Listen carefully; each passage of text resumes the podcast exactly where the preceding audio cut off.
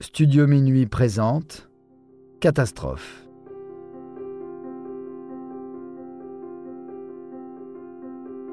American Airlines 965 La faute au pilote.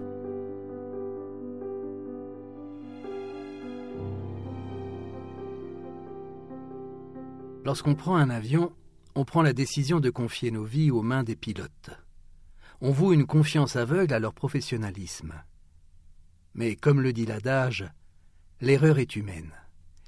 Il suffit d'une erreur d'inattention de la part d'un des pilotes pour mettre en péril la vie de tous les passagers.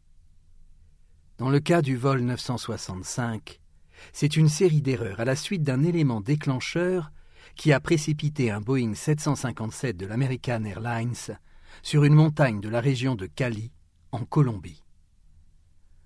155 personnes devaient s'y rendre pour passer les fêtes de Noël en famille.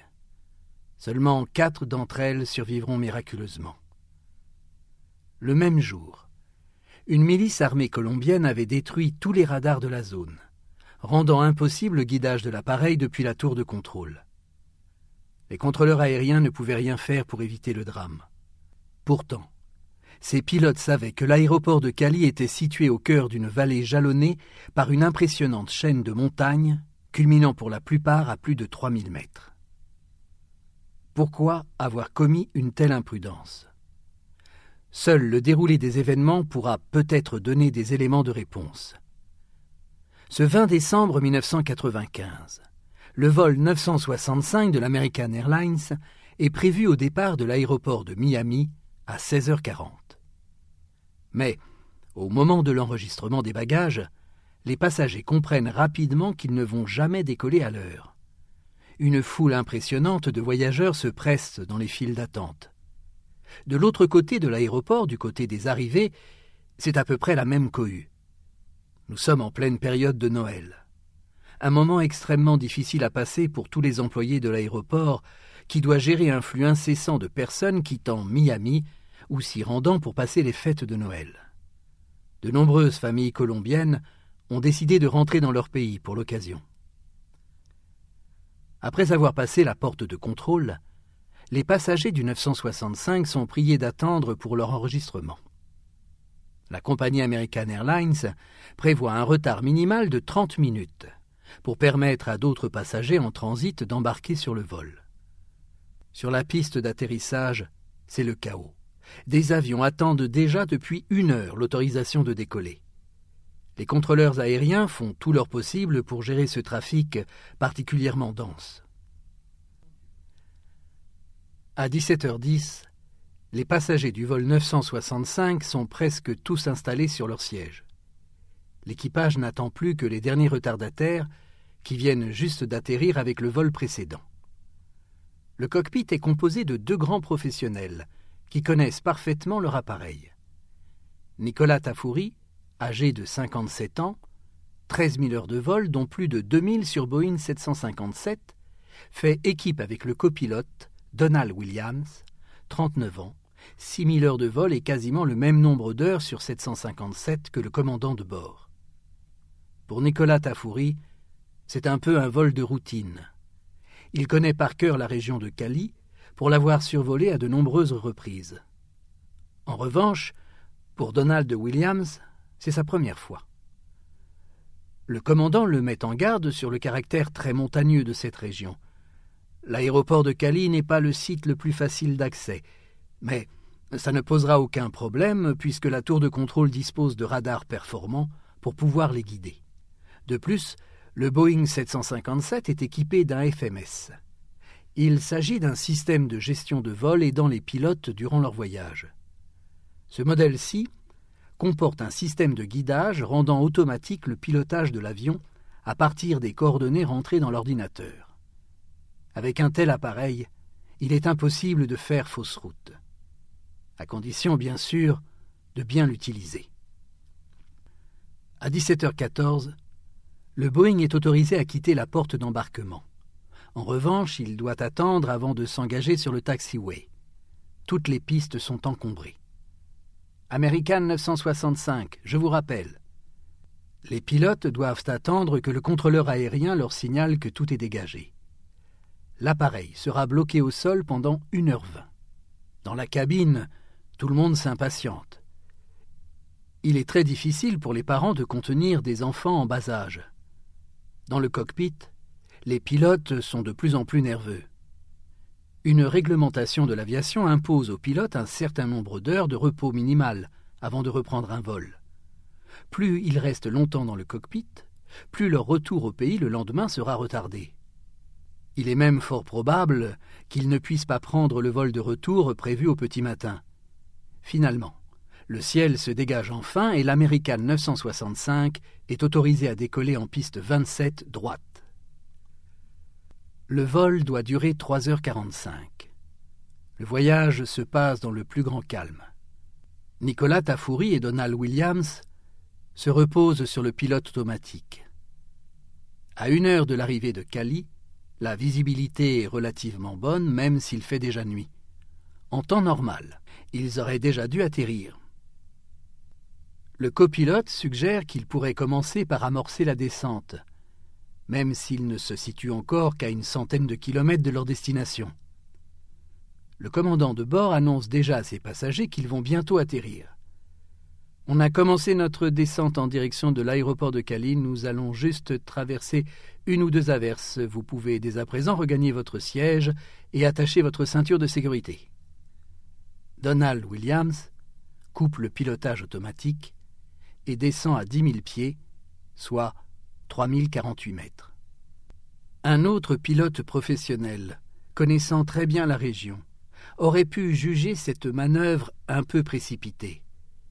L'aéroport de Cali est situé à l'extrémité d'une longue vallée entourée par des montagnes.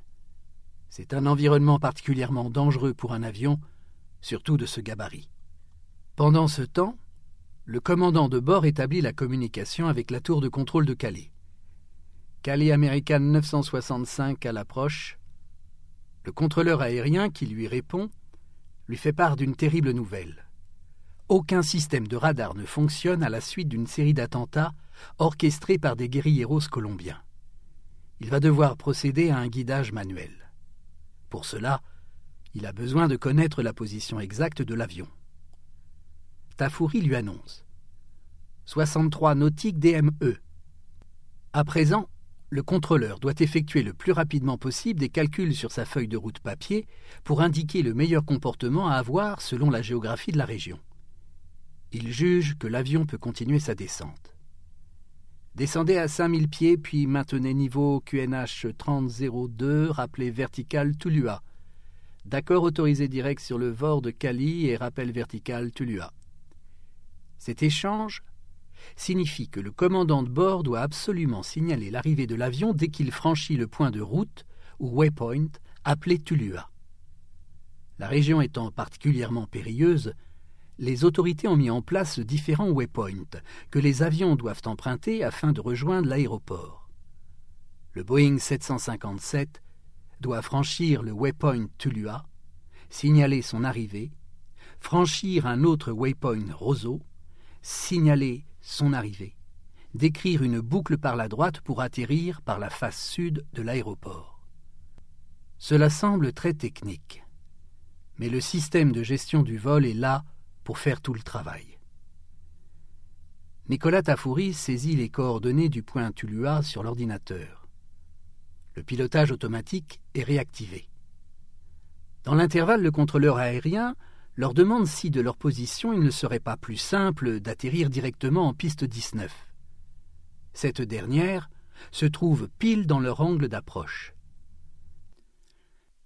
Les pilotes n'hésitent pas une seule seconde et acceptent la modification du plan de route.